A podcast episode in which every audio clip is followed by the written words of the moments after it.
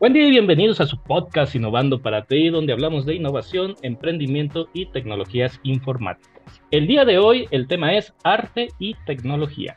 Mi nombre es Armando Olmos, director de operaciones e innovación en DW Software y en la mesa me acompaña Roberto Osorno, investigador del ITESO y emprendedor ocasional.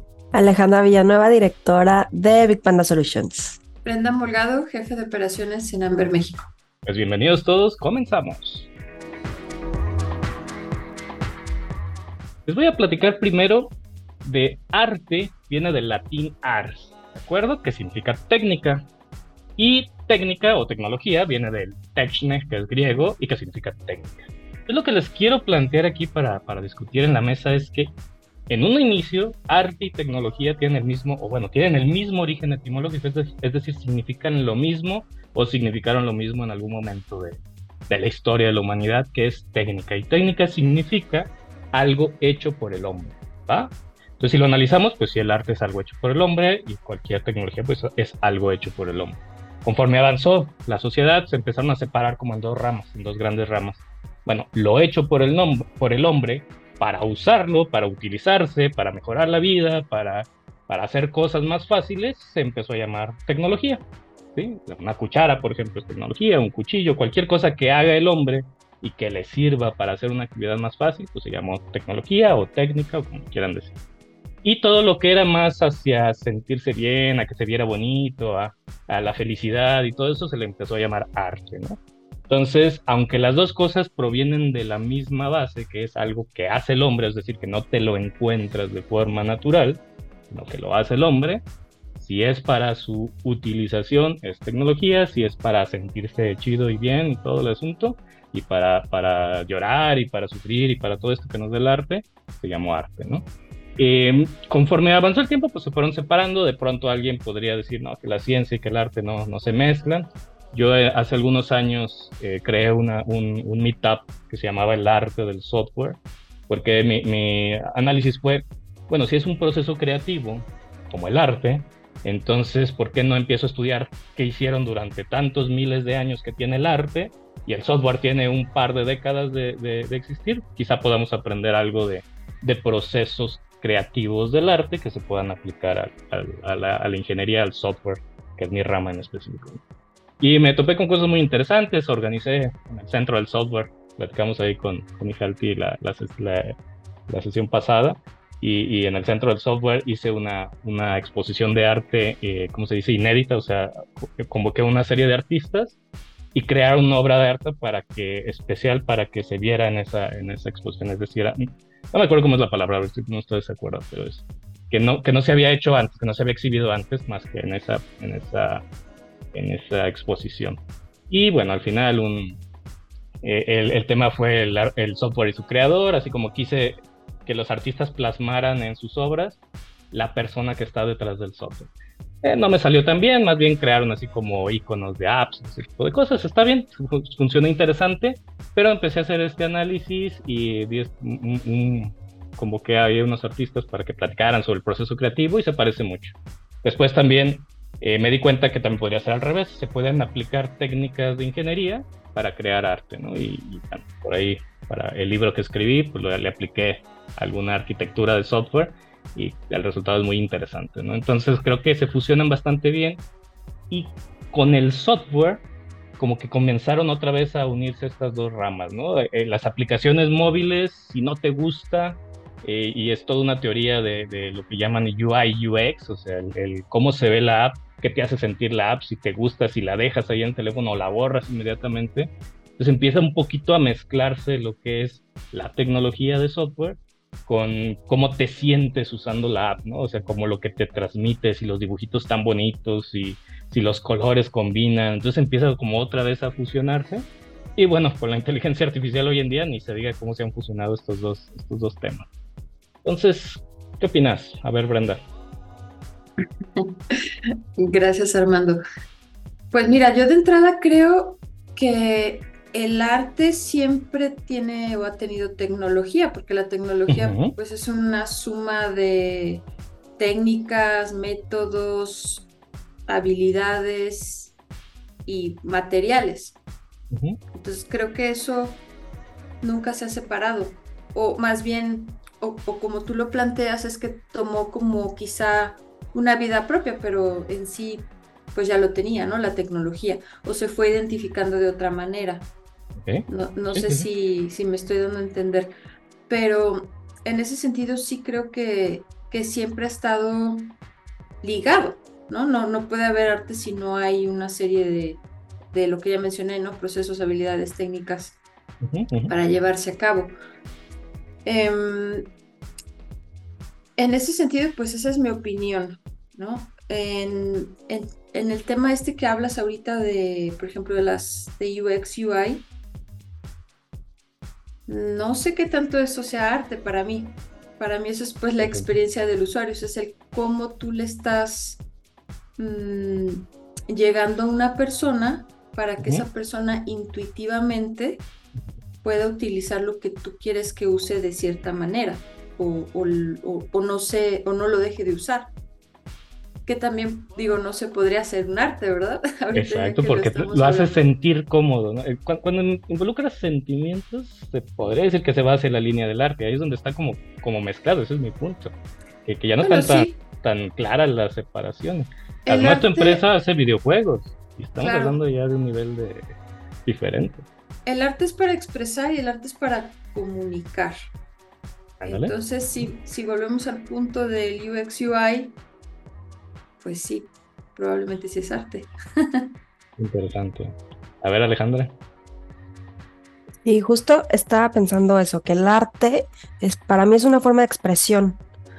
Entonces, como que siento que la tecnología ha ayudado a que haya más formas de expresar em, de distintas maneras, ¿no? O sea, desde que, desde la fotografía.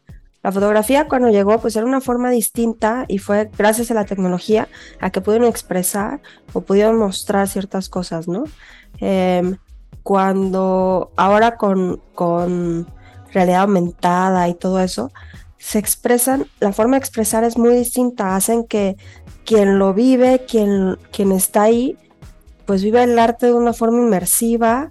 Em, por ejemplo, la, la, que hubo hace poco de, bueno, ya no fue hace poco, pero bueno, la de Van Gogh, ¿no? De que es una experiencia inmersiva que estás buenísima. viendo. Buenísima. Tú dices, ¿cómo? Entonces, entre la música, entre los colores, entre ver la obra de Van Gogh, dices que qué increíble. Ajá. O sea, sientes casi que estabas también viendo sus obras reales, pues, y era, em, pues, e, era el uso de la tecnología, eh, uso de sonido, uso de luces, uso, todo eso es tecnología. Entonces, ahorita yo siento que, que ha evolucionado la forma de expresar y, y la tecnología nos ayuda. Ahora con la inteligencia artificial, pues más, ¿no? la forma en la que se expresa em, esta expresión artística pues toma otros matices totalmente distintos y, pueden crear cosas nuevas utilizando inteligencia artificial, pero a la vez utilizando em, obras de, todo, pues toda la historia ¿no? que ha existido y así. Entonces, em, eso es lo que creo en cuanto a la relación entre arte y tecnología, pues. Perfecto, a ver, Roberto. Este, estaba esperando que no me preguntaras porque aquí sí ando, aquí voy a patinar, pero a ver.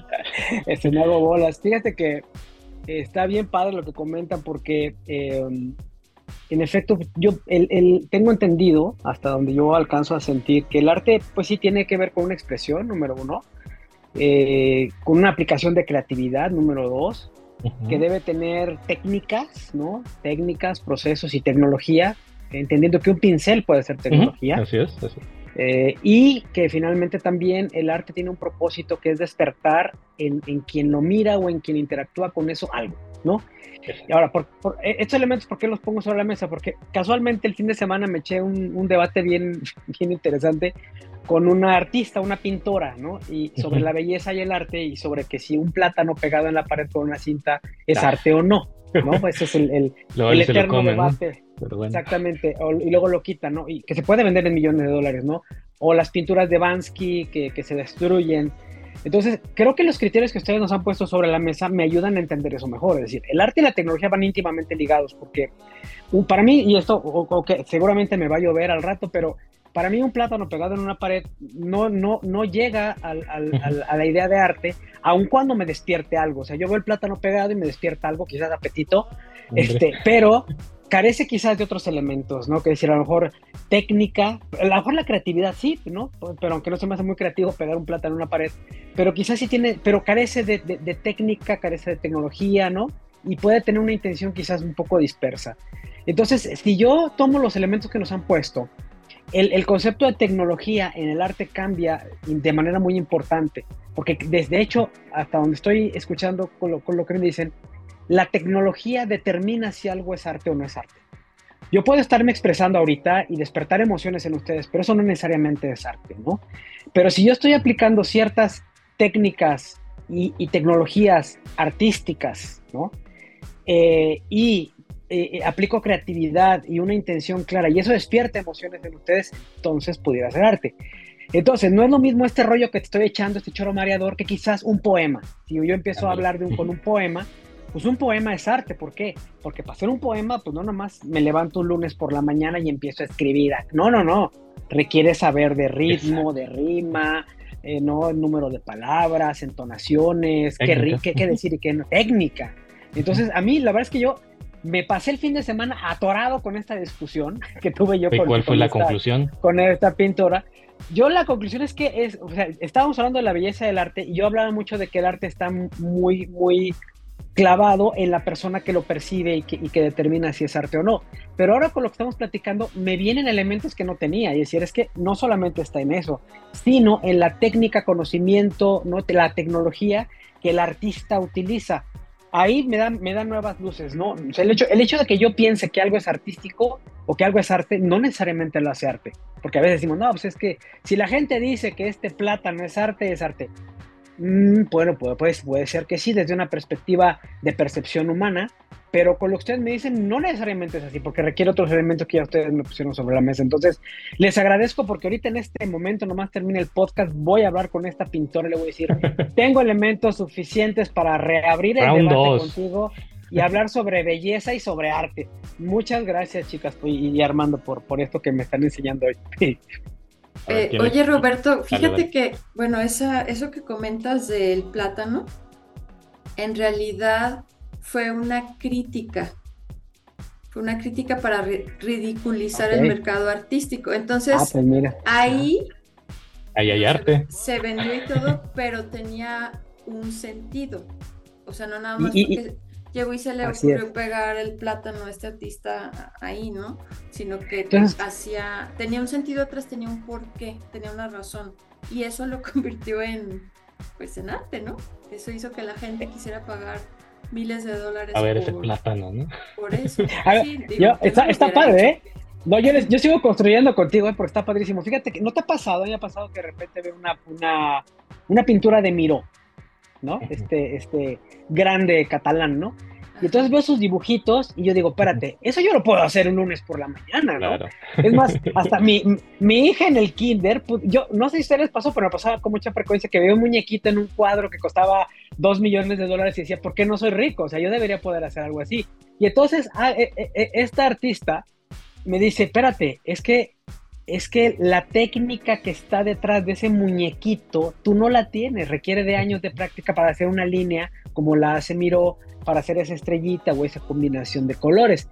Entonces, yo cuando, cuando ustedes hablan de tecnología, técnica y proceso, yo me imagino eso, es decir, Miro puso estas, ¿no? E, e, te pasó años, ¿no? Me imagino, no sé su historia, pero eh, echando pincelazos, practicando, recibiendo feedback, fallando, hasta que llegó un punto en el que, en el que su técnica y su tecnología este, se sumaban a esto que, tú dices, Brenda, que es la, la, intención, una planeación clara, y entonces desarrollaba. Entonces yo lo, lo, que pondría, no más lo que cuestionaría, pues, y aquí construyendo de cuates, yo soy más ignorante en esto, pero es, y la tec, hay una intención en el plátano pegado, está padre, eh, seguramente hay una planeación clara, lo que no estoy seguro es hasta dónde llega la técnica. Si, si, si el artista dice, mira, el ángulo y el tipo de cinta y la forma en la que dice fue por esto y por esto, yo diría, entonces sí, claro. Es que la forma en la que lo puse, la pared del color, la cinta o el lugar donde lo puse, tenían esta intención y obedecen esta intención, yo estoy de acuerdo, por supuesto que es arte. Y además un arte eh, de doble sentido, entrelineado, ¿no? Porque uno dice, ese plátano no sirve y, el artista te dice, precisamente es lo que yo quería que, entendieras, ¿no? Entonces, eh, porque yo, yo refuerzo eso y entonces ya me, ya, me, ya me hace más sentido lo que usted me ha comentado, ¿no? el, el, rol de la tecnología y la técnica en el arte es fundamental. Oye, pero bueno, no, no termina ahí, no termina ahí el plátano, ¿no? Después vino otro artista, quitó el plátano de la cinta y se lo comió. Entonces esto como que fue interpretado como que esta persona estaba consumiendo pues el valor o el dinero que significaba este plátano.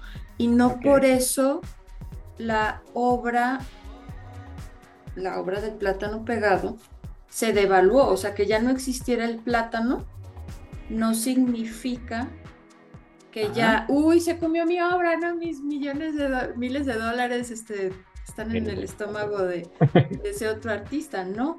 Porque cobró otro significado. Ajá. Órale, como la pintura de Bansky que se destruyó a la mitad. Esa, esa no la conozco. Es una que, es una que es, es una pintura que estaban subastando eh, y, y, este cuate que ya es un creativo disruptivo tiene un, sistema Bansky. Bansky. Ajá, ajá. Entonces esta pintura que es famosa es la de una, una niña con un globo. Ah, este, ya. sí, sí. Entonces se, detona un mecanismo de autodestrucción como de, en cuanto se vende. En cuanto se vende, se vende, se, se detona el mecanismo y empieza a, entrar en una cortadora de papel. Y entonces esa cortadora de papel se detiene a la mitad y deja la, obra a la mitad destruida, o sea, con las tiras medio cortadas, y la otra mitad superior eh, intacta. Y entonces resulta que la obra ha, quintuplicado, sextuplicado, no sé cuánto su valor. Está destruida técnicamente, pero ahora vale mucho más. Entonces, eso me suena mucho a lo que dices del plátano. Estaba planeado. Sí, estaba planeado, pero no creo que a lo mejor de una manera tan meticulosa como lo estás diciendo de, ah, porque le puse la cinta con este, digo, es, mi comentario, ¿no? No conozco al artista, pero siento que a veces esos, esos temas tan, pues tan particulares quizá ya no son tan no sé, quizá no cubren, o a lo mejor para algunos sí, no sé. O sea, no sé si escogió el plátano con un cierto grado de días de madurez después de haber sido cortado, ¿no? O sea, ah, bueno, igual y este aguanta toda la exposición, o quiero uno más maduro que esté totalmente café. Que sea negro, ¿no? Para que sea quizá más desagradable comérselo. No sé, tampoco sé si se pusieron de acuerdo. Habrá que preguntarle al que se lo comió. Habrá que preguntarle al que se lo comió.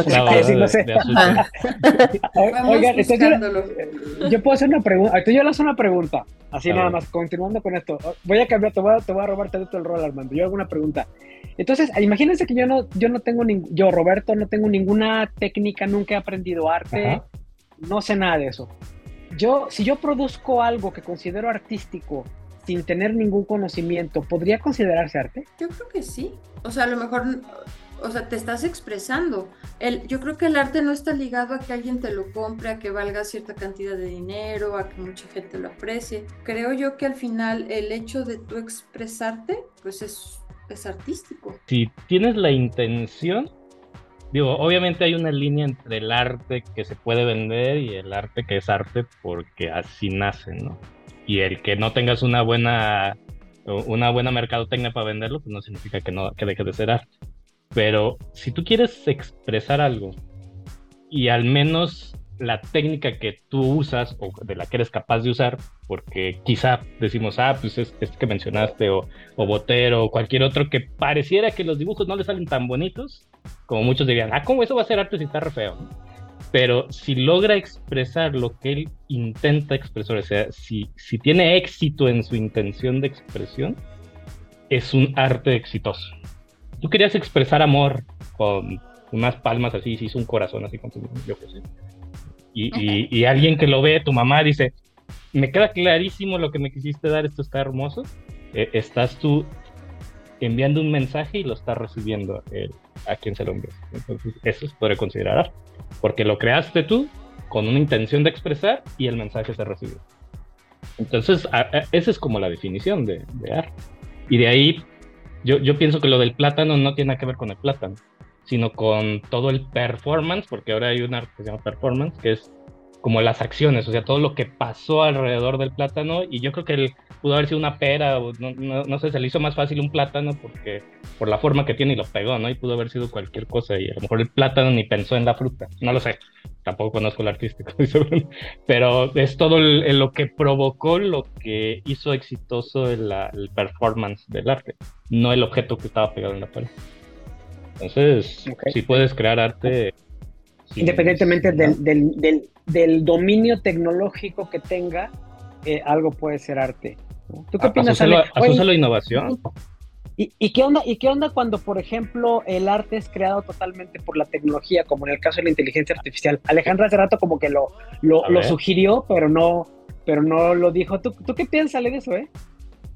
Fíjate que sí, yo creo que no lo crea solo la inteligencia artificial. O sea, como finalmente tú le, tú le dices a la inteligencia, tú le dices qué buscas expresarte, o sea, ¿cómo, qué buscas expresar. La inteligencia, pues, genera el arte a partir de eso. Entonces, quien se está expresando eres tú a partir de lo que te genera la inteligencia, al menos así yo lo veo. Está, ahí está complicado, está complejo. Pues es que sí, yo creo que genera mucha polémica, ¿no? Porque entonces dices, bueno, entonces, o sea, ¿qué tanto yo realmente creo? Porque las imágenes o la información está dentro de, pues, un banco gigante de información. Entonces, quizá yo digo, bueno, quiero un, no sé, un campo que en lugar de flores sean estrellas pero probablemente yo no tengo la habilidad ni, ni con mi mano ni digital para crear eso. Solo está en mi mente. Entonces, la capacidad de imaginarme cosas y darles un sentido, probablemente sí se considere arte. O sea, yo quiero estrellas porque quiero comunicar algo muy particular y si lo logro con lo que esté yo haciendo, probablemente creo pueda ser considerado arte. Pero bueno. La duda es, imagínate que eres un artista que creo pasó mucho, no, no soy tampoco experto en historia del arte, pero tengo muchas ideas. Pero agarro el pincel y, no tengo la técnica. No tengo la técnica ni el talento para plasmar imágenes en un lienzo. No, no lo tengo. Pero me consigo a alguien que sí tenga la técnica. Pero no es tan creativo. Solo tiene muy buena técnica. Es decir, si yo le digo dibujo una manzana, dibujo una manzana. Y si dibujo un plátano, dibujo un plátano. Y si Los un pintores, perdón, perdón Armando, te interrumpí. Los pintores de antes, o sea, hablo de, pues no sé, Botticelli, y estos artistas, pues tenían sus aprendices. Digo, no sé si todavía existan pintores que hagan eso. Entonces, buscan sus aprendices, los imagino entrenan. Los, entrenan, sí. Y ellos les ayudan a crear la obra. O sea, no todos los artistas crearon su obra de, de pieza a cabeza. Sí, completamente. Y, ahí va la pregunta. Si yo soy el creativo, pero no el técnico, ¿quién es el artista? ¿Se me explicó? Obviamente el creativo, pero es polémico. yo creo que es el creativo. Eh, eso está interesantísimo porque eso aplica, es uno de los debates que hay con la inteligencia artificial en el arte, con Dalí, todas estas ocasiones. Y es, ¿en dónde está el proceso? ¿Hasta dónde el proceso creativo está en la persona y hasta dónde está el proceso creativo en la tecnología? Y, y hasta ahorita lo que yo he podido medio entender es que no importa, o sea, siempre y cuando se sepa. Oye, si hay una gran obra de arte, ¿no? Una gran obra, este, este lienzo hecho con inteligencia artificial, cualquiera de las aplicaciones, y pintado por robots, vamos pensando, ¿no? Un, robot que te, puede hacer la pintura. Este, sí, sí, digo, ya hay robots que te hacen casas con pinturas 3D, me imagino que hay alguno que pinta. Eh, pero eh, todo es eh, posible. todo es posible. No, estoy, quizás no importa si, si lo hizo hasta dónde, si lo hizo el pintor imaginando y mandando comandos, como dice, dice Brenda, lo importante es que quien la está apreciando sepa hasta dónde llegó el proceso creativo humano y dónde está, bueno, déjame ver, hasta dónde está el proceso creativo, punto, porque hasta ahorita, hasta donde sea la creatividad está en la cancha humana, y hasta dónde está el proceso de, de, multicombinaciones y superprocesamiento que nos da cosas como la inteligencia artificial. Y, está surgiendo esto en, los aspectos éticos del manejo de la IA, tanto en el arte como en otras cosas, que lo que, lo que quiere el observador, el usuario de los productos de la IA, es saber hasta dónde participó el robot o la inteligencia artificial. Creo que cuando, si yo como espectador que, al que me despiertas mis emociones y me haces reflexionar, si yo puedo estar consciente de esto que acabo de comentar, entonces yo quizás pueda apreciar de una manera más potente el arte, ¿no? Incluso si el 90% de la creación es de, de inteligencia artificial y el 10% del artista, aunque es difícil también meterle porcentajes, pero, pero yo creo que mientras la intención sea más transparente, creo que mira, esto está pasando así, así se hizo como dice, como dicen Ali y Brenda, oye, pues esto lo hice con mis aprendices, ¿no? Hasta fíjate que yo no sabía eso, ¿eh? de, que, de que algunas obras están hechas con el, el, digamos que el artista principal y sus aprendices. Y entonces ahora digo, oye, pues este, me hubiera gustado saberlo porque yo creo que así puedo apreciar de manera diferente lo que estoy valorando, ¿no? Y no que sea un Botticelli, ¿no? Sino más bien es un es un Botticelli et al, ¿no? Un Botticelli y sus aprendices. Bueno, pero él les dijo cómo precisamente querían que pintaran. Entonces era meramente... Eh, Replicadores. era la inteligencia artificial de hace muchos años, ¿no? O sea, porque tú le decías, no, no, no, pinta sí. esta es la sombra. O sea, él estaba usando herramientas en este caso eran otras personas con los conocimientos, para terminar probablemente más rápido. Dijo, no, aquí yo me, me tardo años, ¿no? Digo, sí, estoy, suponiendo, obviamente, ¿no? Da Vinci hacía lo mismo. Es que justo leí, leí, leí su biografía, está buenísima, leal. Eh, pero justo, bueno, él y todos, como dice Brendano, yo creo. Eh, pero sí, muchos de los que estudian a los artistas, pues justo pueden decir, a ver, esta partecita la hizo Da Vinci, esta partecita la hizo uno de sus aprendices, este fue otro aprendiz, hasta tienen este, también nombres y todo y pueden saber quién lo hizo, eh, pero finalmente es un Da Vinci, ¿no? Eh, les explicaba, finalmente Da Vinci usaba la ciencia muchísimo, o sea, todas las figuras geométricas, todas matemáticas, física, todo lo que puedan para poder crear sus obras y eso mismo lo pasó a sus aprendices. Pero finalmente pintaban distinto porque no podían hacerlo exactamente igual aunque les pasara la técnica. La pincelada era diferente, exactamente.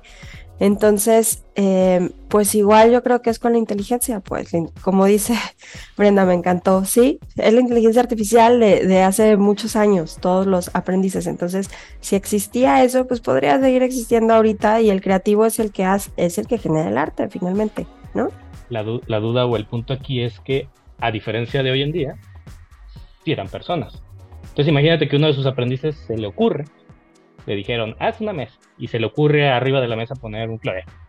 Porque ya, ya Da Vinci quería. Ya no fue una idea de Da Vinci que él plasmó, ¿no?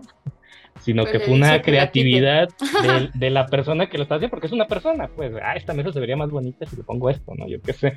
Entonces, ¿qué hace, qué hace Da Vinci? No, bórralo, porque entonces ya no es mi idea y ya no es mío, ¿no? Porque tú eres mis manos, nada más eres extensión de mis manos. Esto, eh, es, digo, habría que averiguarlo y saberlo. Eh, y, es muy extraño. Pero también algo importante aquí para poner en la mesa y ver si vamos cerrando este tema analógico muy interesante. ¿Qué es lo que vale de una pintura? ¿Por qué un Da Vinci? ¿Por qué un Botero? ¿Por qué un Van Gogh? Es justamente la técnica que no se puede replicar o no se podía. Es decir, ningún otro pintor, aunque haya como los que copian, porque hay personas que, que no son artistas, que son como clonadores de obras de arte, que pues copian todo, ¿no? Copian la técnica y copian la obra, pero aún así si tú lo estudias a cierto nivel podrías decir, no, esto es, esto es copia, esto es la... los hackers de antes. Ándale, los hackers. pero el, punto es que la inteligencia artificial sí puede, por el tipo de procesamiento que hace, que no tiene nada que ver con la inteligencia humana, sino con lo que sí hace un software, o sea, sí puede analizar, encontrar patrones y replicar los patrones, entonces sí tendría que haber ahora obras de arte que digan estilo botero, ¿no? O con la técnica de botero. Ya no con la técnica de más genérica, ¿no? Cubismo, de, de todo esto, realismo y todo esto, ¿no? Sino específicamente estoy usando una inteligencia artificial para crear algo que yo con mis manos no puedo, o sea, mi herramienta es la inteligencia artificial. Mi creatividad es mía, o sea, lo que está en la obra, yo lo ideé, yo lo imaginé pero la técnica que estoy usando es inteligencia artificial con replicando la técnica de cierto artista. Pero entonces el hecho de la técnica pierde valor porque es replicable ahora. Y antes no lo era. Y ahí es donde, donde sí es un conflicto. Porque, y me voy a ir a un punto que iba al final. Si tú tienes un cuadro en tu casa, ¿para qué lo quieres? A lo mejor mucha gente lo quiere para que se vea bonita la sala. Da igual si es una impresión media chapa con un vidrio que le haga ver bonito, ¿no? Mientras se vea bonita la sala, pues no importa si es real o no es real, porque el propósito no es tener una obra de arte con cierto valor, sino que el conjunto de tu sala pues se vea de cierta manera como te gusta. Entonces ahí es donde no necesitas una obra de arte ahí que valga miles de dólares. Necesitas una impresión de bastante buena calidad en un marquito bonito para que se vea bonita tu sala, ¿no? Entonces ahí es donde entra un conflicto muy fuerte con quien se dedica y vive, que, no son muchos, de la, del arte y que ahora podría una inteligencia artificial analizar su arte y hacer réplicas. ¿Qué opinan? Mm, mira, hay una, yo voy a meter mi cucharota aquí.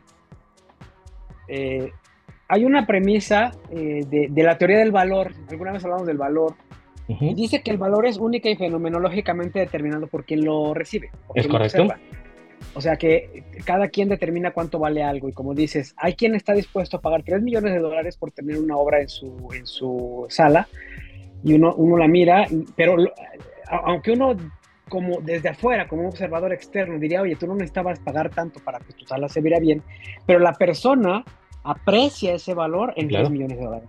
Y yo no tengo, digamos que ningún derecho a decirle, que esta persona está valorando mal. ¿no? Y, esta teoría del valor lleva a que de repente paguemos cosas que no vemos y que, y que apreciamos de manera diferente. Hay quienes, por ejemplo, eh, adoran pagar café de lujo en algunos lugares, y no diría marcas para que no haya bronca. este, y otros dicen, oye, pero eso, eso te pudo haber costado 15 veces menos en tal lugar. Sí, pero eso no te importa porque yo lo valoro, así estoy dispuesto a pagar por ello.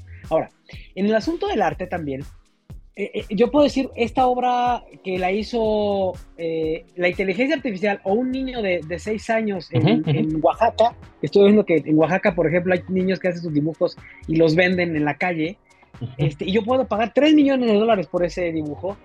Sí, pero sin embargo también, a lo largo de la historia, hasta donde yo sé, hay grupos de personas que establecen los criterios de apreciación artística. O sea, no, no cualquiera dice, esta obra vale 10 millones de dólares sino que la obra tiene que responder a ciertos patrones y ciertas condiciones que un grupo de personas que se llaman, no sé, valoradores de arte o lo que sea, te dicen, este cuadro sí lo vale. Porque entonces si no, eh, digamos, si, fuera solamente cada quien aprecia lo que piensa que es valioso, pues el, Museo del Louvre o el, o el de Arte de Chicago tendrían que ser de, del tamaño del planeta para que todos pudiéramos exponer nuestras obras, ¿no? Porque cada quien la aprecia. Sin embargo, yo no digo que sea bueno ni malo, ¿eh? Este, yo, yo me cuestiono hasta dónde llega esto, pero para que tu obra artística pueda ser considerada como valiosa a los ojos de mucha gente, no de uno, se requiere que haya un tercero, otro grupo, que dice que sabe, y lo entrecomillo, y que dice, y esos que saben establecen una serie de criterios y dicen, ah, es que las pinturas de fulano sí valen porque cumplen con estos requisitos que en algún momento se nos ocurrieron, que pueden tener fundamento, por supuesto, y que si cumples con esos requisitos, puedes entrar a este grupo de los que cumplen y por lo tanto tu obra vale más. Pero si tu obra, por muy bonita que sea y por mucho que le guste a tu, a tu marido o a tu mujer o a tu, a tu pareja, no cumple con los requisitos del estándar del arte, pues será muy padre y muy valorada por ti, pero no valdrá para la generalidad lo que nosotros decimos que vale. Entonces, yo pongo sobre la mesa el considerar a este tercero que establece como estos estándares, digamos que de buen gusto, y lo vuelvo a entrecomillar, para que una obra sea más valiosa que otra, ¿no? Y si no te dice ese grupo, grupito, grupote, que lo vale, pues no vale, ¿no? Ahí lo dejo como para el debate. Sí, yo, bueno, em, me hiciste recordar, Roberto, que en otra de las, de las pláticas que tuvimos hablamos algo también de, arte, ¿no? Algo mencionamos. Y me acuerdo de este tema de los mecenas, ¿no? Antes, ¿no? Antes era muy común que una persona artista se diera a conocer porque tenía un mecenas, alguien que le estaba apoyando, alguien que le estaba auspiciando, ¿no? O, pagando, o como le queramos llamar, para que esa persona siguiera creando. Y también entiendo que había gente que compraba las obras no necesariamente porque les gustaran, sino para crearle valor a ese artista. Entonces, como que ahí llamémosle paleros, ¿no? Por de alguna manera. sí, sí, sí. Iban lo eran, lo eran. Iban a donde se vendían y, compraban, ¿no? Entonces de pronto generaban como este foco de atención en, wow, ¿no? Esta persona, digo, no quiero demeritar eh, el, poder creativo, ¿no? De una persona a la propuesta. Pero pues también se daba ese tipo de cosas, ¿no? Donde buscabas una estrategia para que esa persona de pronto estuviera en el ojo de todo el mundo y empezaran a comprar. Entonces, ¿qué pasa o cómo es que sigue adquiriendo valor su obra? Creando. ¿No? O sea, tienes que seguir creando para que tu obra en general pues siga a través del tiempo adquiriendo más valor. De hecho, hay mucha gente que desde hace mucho tiempo y hoy en día también eh, invierten en arte porque saben que va a subir de valor. ¿Y por qué? Porque el artista vuelvo a repetir, perdón, sigue creando y también es cuidadoso en cómo crea y cómo vende. A lo mejor ah, ¿sabes qué? De este tengo una, una serie de estas medidas en tanto. Y sabes que esto fue, esto fue la primera y fue realmente hecha en pintura a mano. Y las demás son copias digitales certificadas. Entonces... estoy de acuerdo, ¿eh? Sí, sí o sea que, y, eso hasta la fecha funciona, es decir, si yo, si nadie me conoce y cumpla o no con los estándares, pero llega Elon Musk o Bill Gates y me cobra, y me compra mi cuadro, eh, va a haber tuyo, más gente que va a querer comprar otro más. Tienes toda la razón, yo no lo había tomado en cuenta, gracias Brenda. Es, como un marketing. Exacto. Es un marketing digital, como cuando haces un libro y tú te pones a, órale, todos, cómprenme, todos mis amigos, cómprenme mi libro que acabo de sacar. Y entonces suben el escalón y pues ya, o sea, es, es, es también parte de, del marketing y de promocionarte y de que te conozcan. Porque todo el arte es bueno. O sea, encuentras la manera de verlo bonito y de, pues claro que es arte y claro que vale mucho porque otros dicen y listo, no es marketing. Es como las marcas muy famosas. Voy, a agregar una variable al arte con, con, esta, no sé si es filosofía, a, un filósofo me lo dijo alguna vez, bueno, que estudió filosofía, no un filósofo, que estudió filosofía y artes. Eh, háganme cuenta, ahí les va. la, la, base de, este, de esta ideología es que el arte genera pensamiento. El pensamiento genera ciencia, la ciencia tecnología y la tecnología hace que evolucione la, sociedad. ¿Cómo es esto? Es como él lo planteaba como una pirámide. Nunca he podido encontrar como el, el, dueño de esta filosofía, pero se me hace muy interesante. Imaginen que alguien, épocas allá pasadas, dibuja, dibuja una persona volando con un aparato como se le ocurrió en la espalda que tiene alas, ¿no? Entonces no existe nada parecido. Él dice, acuérdense que el, arte, la imaginación tiene esta diferencia con la tecnología, que no tiene que estar, basado en nada. La tecnología tiene que basarse en ciencia para que sea posible, para que sea factible fabricarla y crearla. Y el arte no puede darle vuelo a la hilacha, ¿no? por decirlo de alguna manera, y puede hacer lo que quiera. Entonces imagina a alguien volando, entonces exhibe su, cuadro, y entonces llega alguien, que, un, un físico, un matemático, yo qué sé, y se le queda viendo a la obra. Y entonces empieza a pensar, eso está mal, ¿no? Para poder volar, empieza a generar pensamiento de, esa imaginación de una persona volando. Esto tendría que tener las alas más grandes. Y, empieza a pensar, a generar pensamiento, el ver la imaginación, la imagen de algo que no existe, pero el, pero el artista dijo, ah, un hombre puede volar, lo puso volando. Y entonces genera pensamiento y dice, no, tendría que ser. Entonces el físico empieza a hacer cálculos, no, para que esa persona más o menos se ve como de un 80 y más o menos que pesa tanto, para que pueda volar las alas tendrían que ser de este tamaño y empieza a hacer un bosquejo. Entonces el arte genera pensamiento, ¿no? Y ese pensamiento después va con un ingeniero y dice, a ver, ¿cómo harías estas alas? ¿De qué material tiene que ser las alas? Y, y, fabrica un aparato volador a partir de una idea de alguien que no le interesaba nada de la ciencia, de las ciencias exactas, sino que dijo, el hombre puede volar. Entonces, tal vez el arte que genere pensamiento es todavía un poquito más interesante.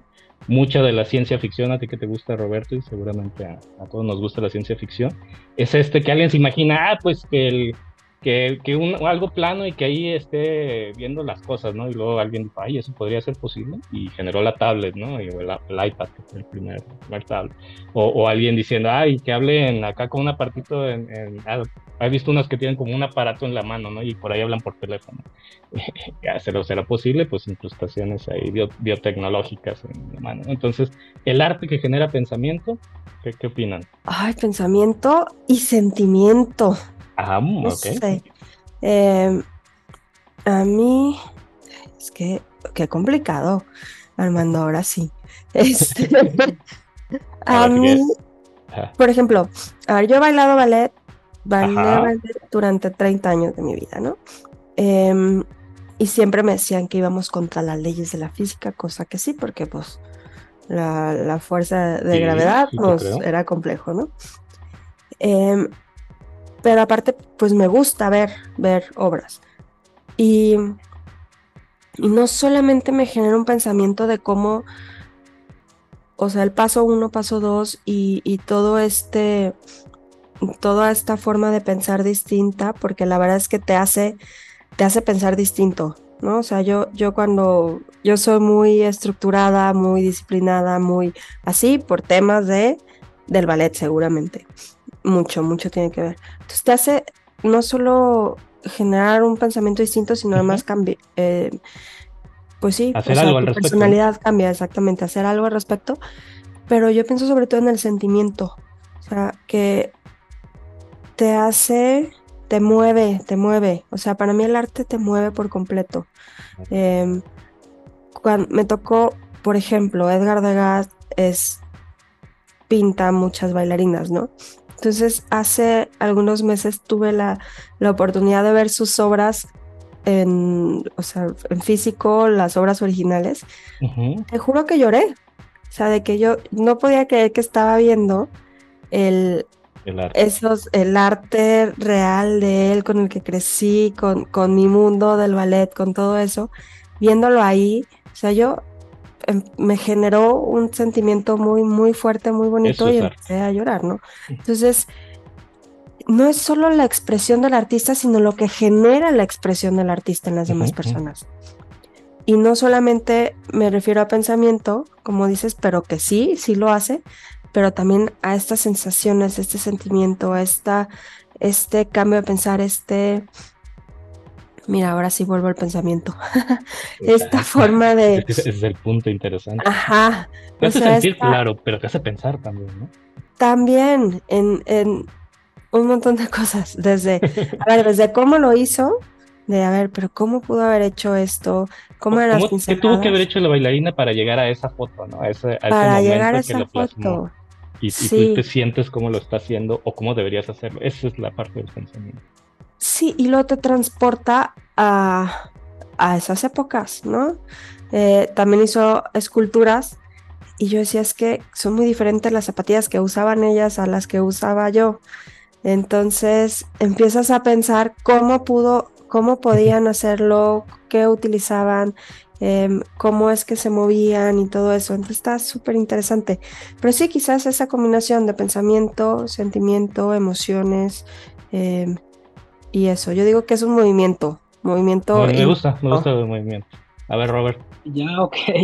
Mira, yo estoy de acuerdo. Definitivamente el, arte eh, interpela al que lo observa, ¿no? O al, que, o al testigo. Y al decir interpelar es que sí, apela a tus emociones, apela a tu pensamiento, te, pues, te puedes cuestionar y, mientras más, digamos que mientras más potente es esa interpelación, eh, como le pasa a Ale, ¿no? Que mira y piensa y siente y se pregunta y se cuestiona, eh, más, digamos que el, impacto de la obra del artista es mucho mayor.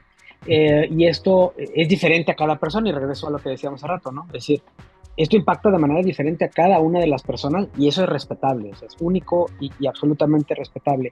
Y a mí se me hace interesantísimo porque entonces la, obra no solamente eh, tiene que ver con la tecnología que estoy aplicando, no solamente tiene que ver con la intención que estoy aplicando, sino tiene también que ver con la forma en la que mi público eh, es interpelado por, por lo que yo estoy tratando de expresar. Y muchas veces esta interpelación es completamente diferente a lo que yo esperaba.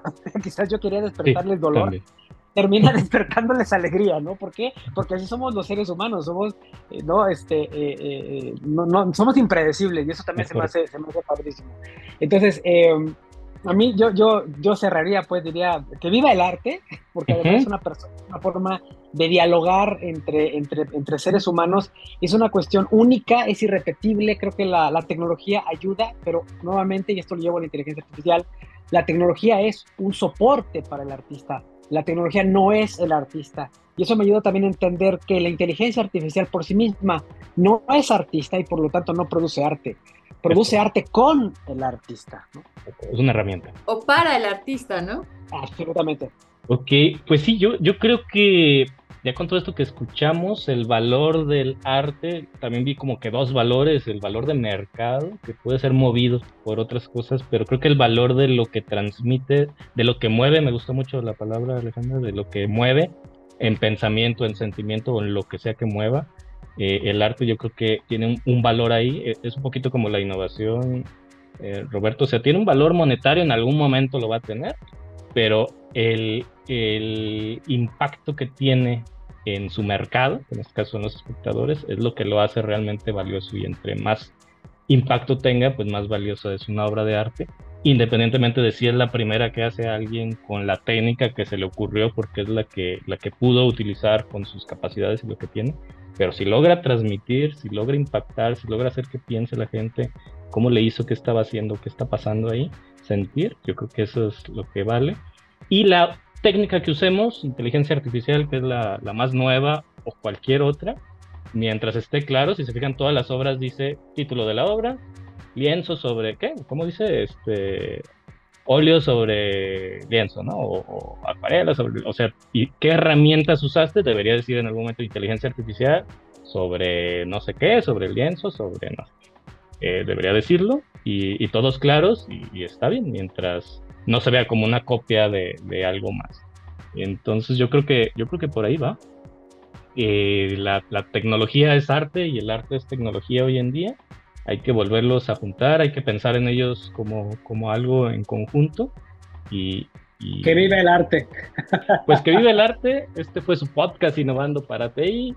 Adiós, gracias.